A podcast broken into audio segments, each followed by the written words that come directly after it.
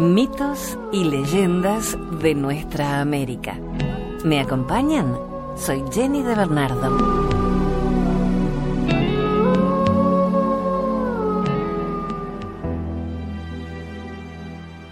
Hoy quiero contarte varias historias de amor y desamor, pero siempre hay un final feliz. También algunas leyendas de Mesoamérica y de Colombia. Gracias por tu compañía.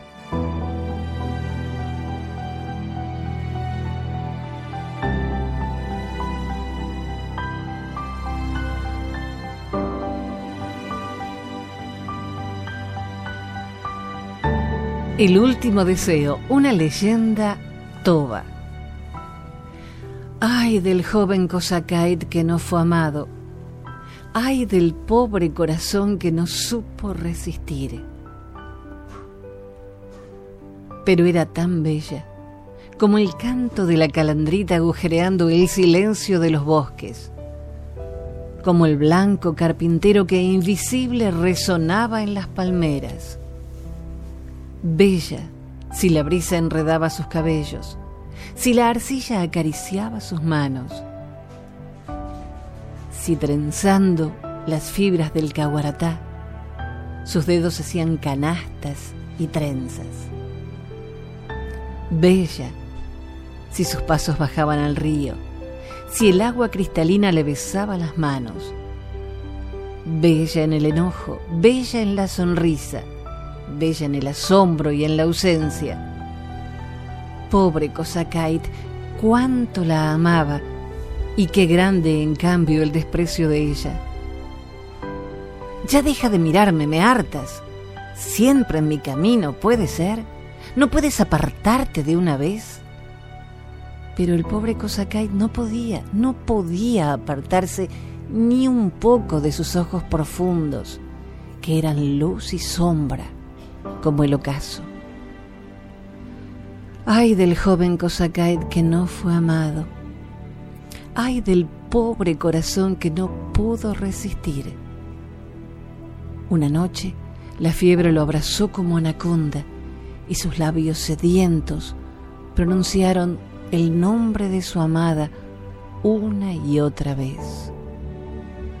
Una y otra vez la llamó suplicando, pero ni la muerte que ya habitaba su mirada y su voz, pudo quebrantar la indiferencia de ella.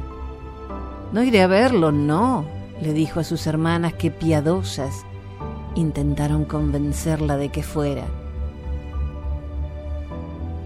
Se lo dijo también al Piogonac, sabio anciano entre los hombres, que no hallaba la forma de sanarlo ni sus mágicas manos, ni los cánticos, ni el tabaco prodigioso con el que otras veces a otros jóvenes él mismo había curado. Ya no hay nada que hacer, se morirá, imploró el anciano.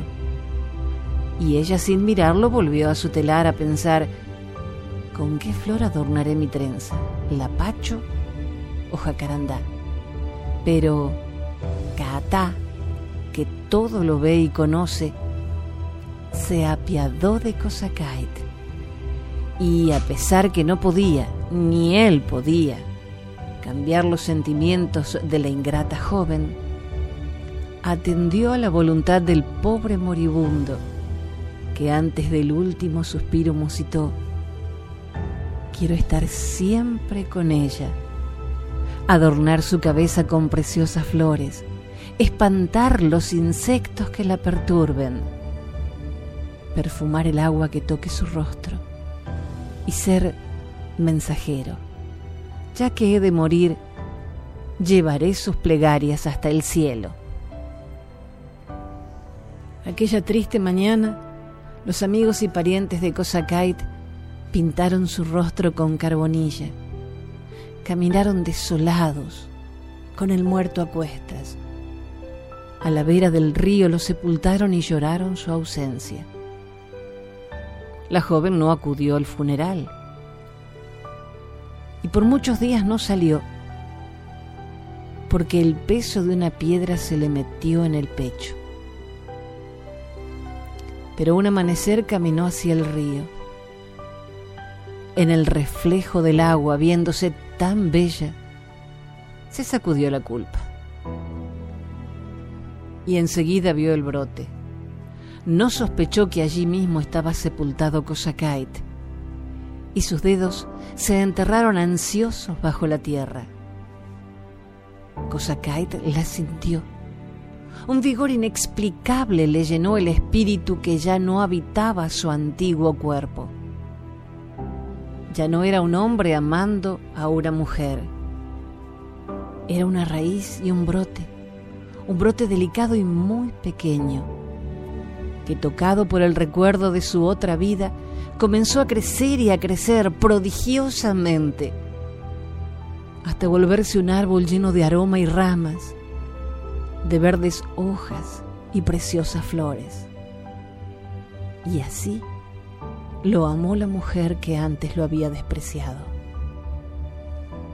Adornó su trenza con los bellos capullos que se ofrecían de a miles en las ramas.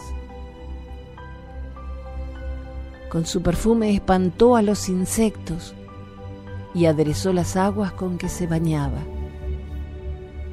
Y elevó su voz hasta los dioses quemando la madera. Un humo tenue y aromático llevó sus ruegos a Catá. Los hombres llamaron a aquel árbol palo santo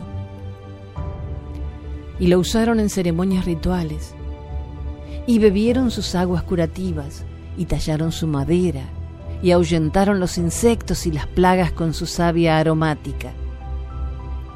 Porque el palo santo es un árbol bueno, nacido del amor, del amor que da sin recibir, sin reprochar ni esperar nada, del amor que se entrega sin razón, del más puro que existe entre los hombres, que habita más allá del tiempo y de la muerte, que no acaba jamás.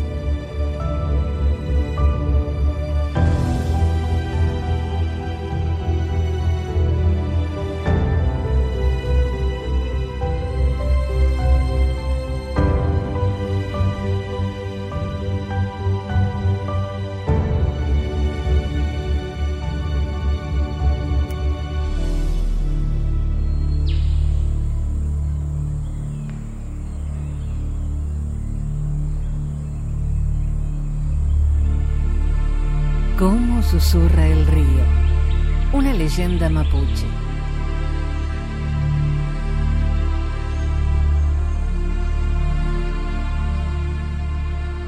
Neuquén y Limay eran la sombra y el ciprés, el agua y el reflejo, el halcón y la altura. Siempre estaban el uno con el otro. Juntos escalaban montañas, cazaban ciervos rojos y bailaban también al compás del cultrún, que animaba siempre sus reuniones. Cuentan que los dos habían nacido bajo la misma luna, al norte, Neuquén, al pie de la montaña grande, en esa tierra volcánica, llena de hirvientes cascadas, depresiones rocosas y aguas humeantes que atraen todavía a visitantes de lejanas tribus. Limay, en cambio, era del sur.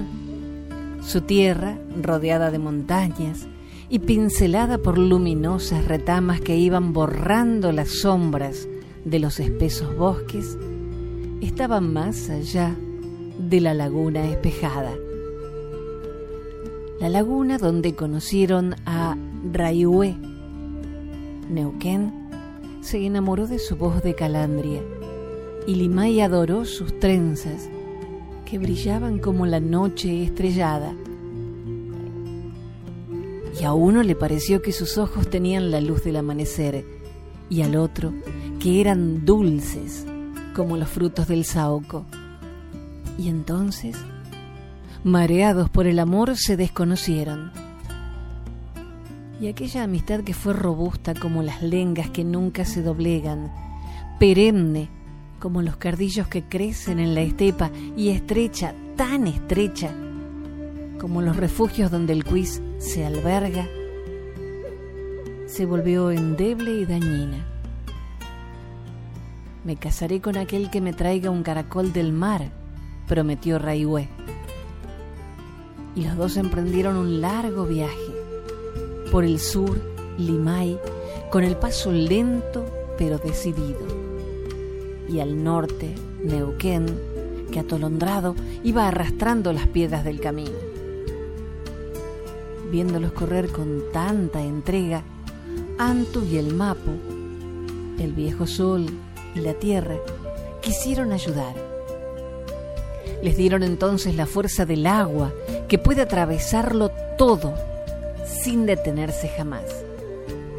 Y así, Limay y Neuquén se convirtieron en ríos y corrieron y corrieron y corrieron sin importar el paso de las lunas, porque el mar estaba cerca, cada vez más cerca. Pero el celoso viento Curef se llenó de rencor. ¿Quiénes eran esos que andaban con más ímpetu que él? ¿Por qué Antu y el Mapu otorgaban a los hombres los poderes de los dioses? Y le dijo a Raihue que los dos morirían por tu culpa. El corazón de la joven que era noble se marchitó. Cuentan que el Mapu la vio a tiempo e hizo de sus piernas un finísimo tallo, y que Antu, con la fuerza de su calor, convirtió sus brazos en sedosos pétalos. Y así, Raihue renació en la madre tierra como una bella flor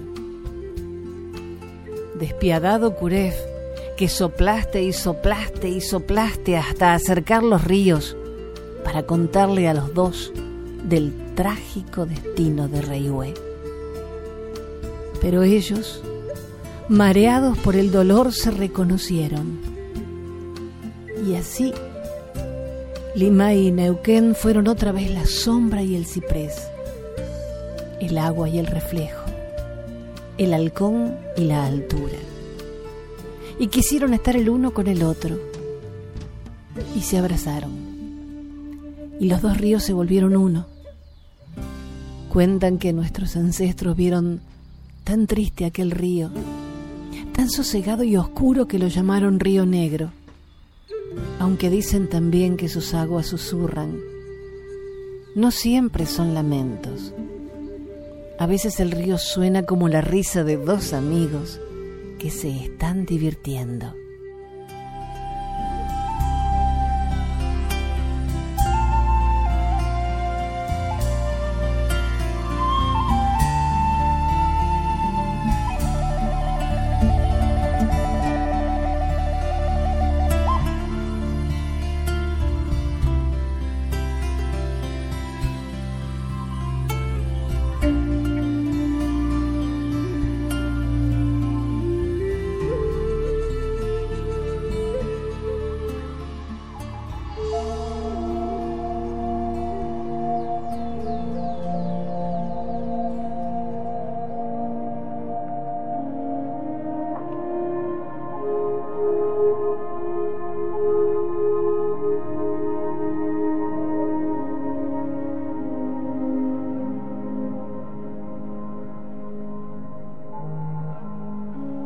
Los muiscas son un pueblo indígena de probable procedencia centroamericana que ha habitado el altiplano cundiboyacense y el sur del departamento de Santander en el corazón de la actual República de Colombia, desde aproximadamente el siglo VI después de Cristo hasta la actualidad, y cuyos descendientes directos viven en los departamentos de Cundinamarca, Boyacá, y parte de Santander. Del libro Relatos Muiscas de Andrés Boorques vamos a compartir hoy estas leyendas.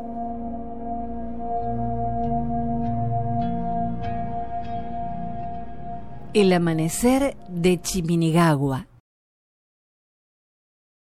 cuando aún era de noche y la extensión caótica del universo estaba envuelta en las tinieblas y el más profundo silencio, antes de que hubiera nada en el mundo, estaba la luz, metida en un ser informe, más antiguo que cualquier cosa que ahora exista, y al que los ancianos llamaron Chiminigawa.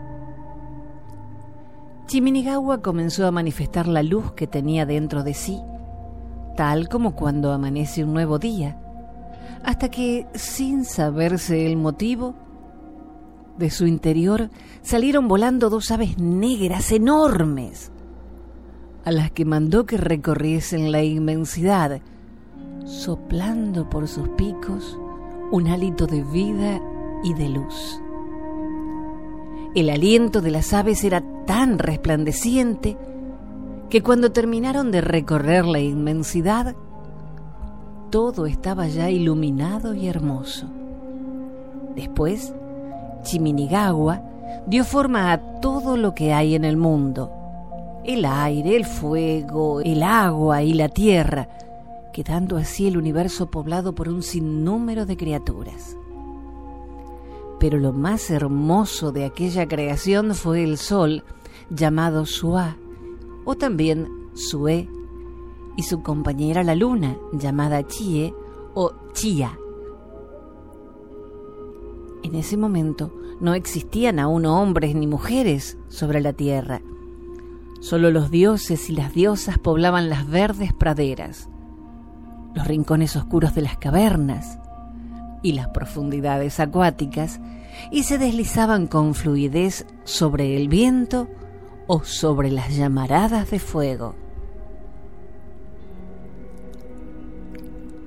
Bachué Escondida entre los páramos neblinosos de Boyacá, se encuentra la laguna de Iguaque, en donde, poco después del amanecer de Chimirigagua, cuando ya estaban formadas todas las cosas, salió de las aguas una mujer llamada Bachué, a la que se le dio el nombre de Furachowa, que quiere decir mujer buena. Bachué llevaba de la mano a un niño de unos tres años de edad, con el que bajó desde el páramo a la sabana.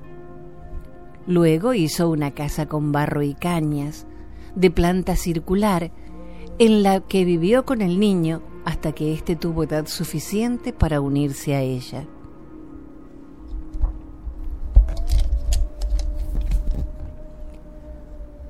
Muchos hombres y mujeres nacieron de su unión, y fue Bachuet tan fértil que en cada parto daba a luz a cuatro o seis hijos, de modo que muy pronto estuvo poblada la tierra. Anduvieron juntos por muchas partes, dejando hijos en todos los lugares que visitaban. Hasta que después de muchos años, estando Bachué y su esposo ya muy viejos, volvieron a la laguna de la que habían salido, acompañados por muchos de sus descendientes, a los que Bachué se dirigió, exhortándolos a la conservación de todas las cosas creadas en el amanecer de Chiminigagua, y a que no descuidaran el culto de los dioses ni el respeto debido a los mayores y a los antepasados. Terminado su discurso, se despidió junto con su compañero, en medio de lágrimas y tristes lamentos, y luego, ante la mirada asombrada de los que los acompañaban, se convirtieron en dos grandes serpientes de escamas doradas que se internaron en las aguas de la laguna para nunca más volver a aparecer, aunque hay quien asegura que en ciertas ocasiones Bachué se ha revelado a sus hijos predilectos cuando así le ha placido.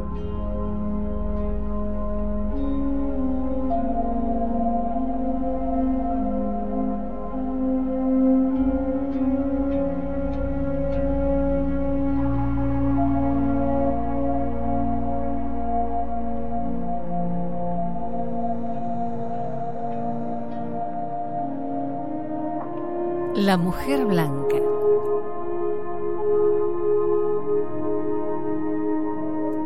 Las dos luminarias, es decir, tanto la luna como el sol, eran consideradas por los pueblos de Mesoamérica como principales deidades y recibían adoración y acatamiento plenos. Pero en ocasiones también surgían relatos míticos que destacaban figuras legendarias, tales como la célebre Mujer Blanca. El relato popular habla de una hermosa mujer que vestida de blanco recorrió el espacio inmenso y bajó del cielo a la tierra. En una idílica ciudad de Mesoamérica construyó la bella mujer un suntuoso palacio y adornó sus paredes con estatuas que representaban seres humanos y animales. En el centro de una recóndita pero amplia sala del palacio, depositó una monumental roca trabajada por los mejores canteros de aquel tiempo, la cual contenía extraños dibujos e indescifrables inscripciones. Nadie logró nunca acercarse a la mujer blanca, pues la piedra misteriosa le servía de talismán y la salvaguardaba de toda agresión o ataque. Al llegar a la vejez, la mujer blanca llamó a sus tres hijos. El mito explica que a pesar de tener descendencia había permanecido virgen y repartió entre ellos todos sus bienes. A continuación, se dirigió a la más alta torre de aquel majestuoso palacio y como por ensalmo, desapareció en el espacio bajo la figura de un pájaro que vuela raudo y veloz.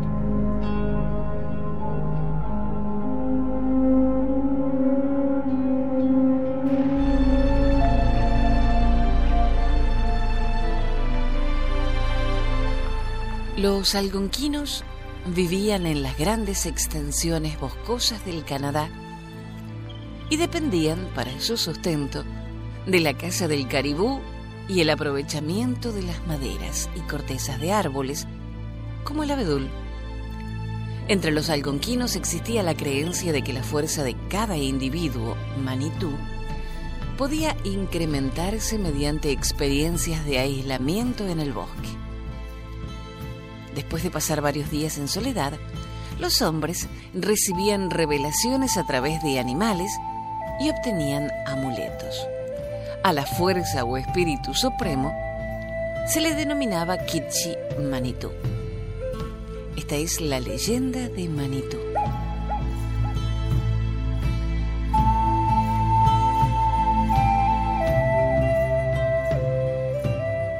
Por supuesto que puedo cazar un reno había afirmado Ojibwa, respondiendo a las críticas de su abuelo, que lo consideraba demasiado joven e experto.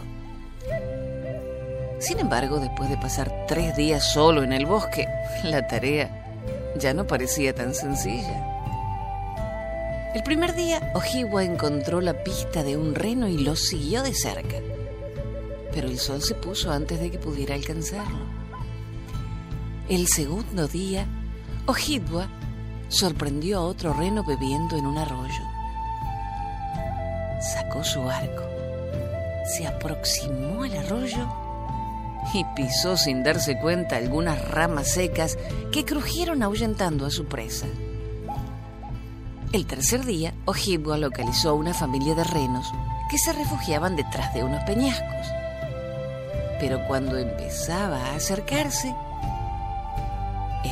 el gruñido de un oso y se trepó en un árbol para ponerse a salvo. Por supuesto que cuando bajó del árbol los renos habían abandonado su escondite. La noche del tercer día, Ojibwa se encontraba en un claro del bosque dándole vueltas a su fracaso y considerando la posibilidad de regresar al campamento sin pena ni gloria. Cuando de repente escuchó un zumbido y percibió un resplandor extraño. Después del zumbido vino una voz. Soy Kitchi Manitú, no temas, dijo la voz. Oh, Kitchi Manitú, necesito tu ayuda. Para volver al campamento con la cola entre las piernas, no necesitas la ayuda de Kitchi Manitú. Estoy decidido a intentarlo una vez más, pero no sé cómo. El primer día fallaste porque te faltó rapidez. El segundo día fallaste porque te faltó sigilo. Y el tercer día, bueno, aceptemos que el tercer día fuiste simplemente un cobarde. Necesitas que Manitú, la fuerza, crezca dentro de ti. Para eso, deberás internarte en el bosque de los abedules. Pasarás dos días con sus noches sentado en la piedra más plana que encuentres en aquel bosque. Pondrás tu mirada y tu atención en los troncos de los árboles, en ninguna otra cosa. Al final del segundo día se presentará tu animal protector y te indicará un camino. Ojibwa siguió las instrucciones con todo cuidado. Permaneció atento y quieto dos días con sus noches. Al final del segundo día, tal como Kitsimanitu lo había anunciado, llegó un animal. Un castor de ojos más bien grandes. El castor se anunció golpeando su cola contra el suelo. Y en cuanto notó que Ojibwa lo había visto, se echó a correr.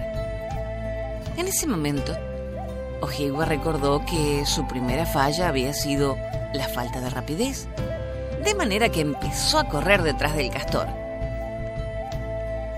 Después de un rato, el castor pasó a pocos metros de un gigantesco oso que arañaba distraídamente la corteza de un abeto. Ojibwa recordó que su tercera falla había sido sucumbir ante el miedo y siguió corriendo tras el castor ignorando la presencia del oso.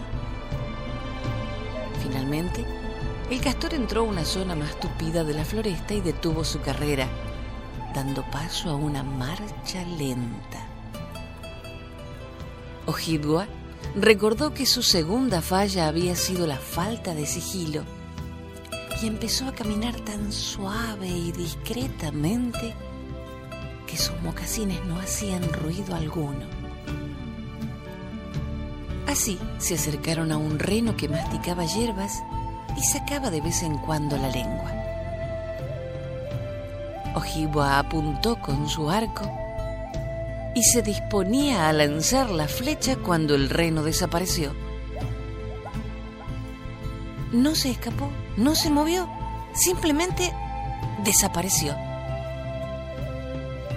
En el sitio donde había estado el reno, surgió un resplandor. Kichimanitu ya has aprendido bastante por ahora, dijo el Gran Espíritu. No dudo que un día, muy pronto, seas un buen cazador. Ahora, regresa al campamento y dile a tu abuelo que tenía razón, que te falta mucha experiencia. Si lo haces, agregarás a todo lo que has aprendido una lección de humildad.